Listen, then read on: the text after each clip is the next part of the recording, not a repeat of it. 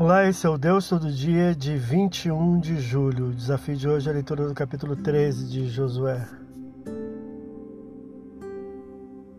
O texto inicia a segunda parte do livro com a divisão da terra entre as tribos de Israel. A partilha da terra é efetuada levando em conta fronteiras naturais e cidades existentes. Tudo é confirmação da promessa divina feita aos patriarcas. A idade de Josué aqui era já avançada, versículo 1 e Deus o dirige a incentivar o povo a tomar e repartir entre as tribos, excetuando a de Levi, versículos 14 e 33, as terras que faltavam. Alguns lugares e cidades não foram conquistadas e trarão dificuldades para o povo de Israel no futuro próximo e o será por séculos a fio, como ainda o são hoje. Versículo 13. Descreve o território concedido à tribo rubenita ainda ao tempo de Moisés e recorda a execução do falso profeta Balaão, versículos 15 a 23.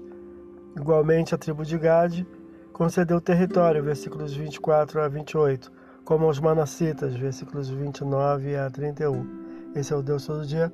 Boa leitura que você possa ouvir Deus falar através da sua palavra. Agora segue a mensagem pensamento do dia do pastor Heber Jamil.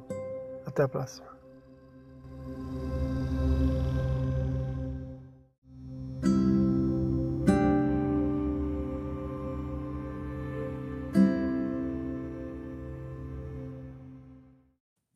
Pensamento do dia. O bom amigo faz uma diferença enorme em nossas vidas. Nas aflições ele nos consola, nas alegrias ele compartilha. A melhor forma de se ter amigos é ser amigo.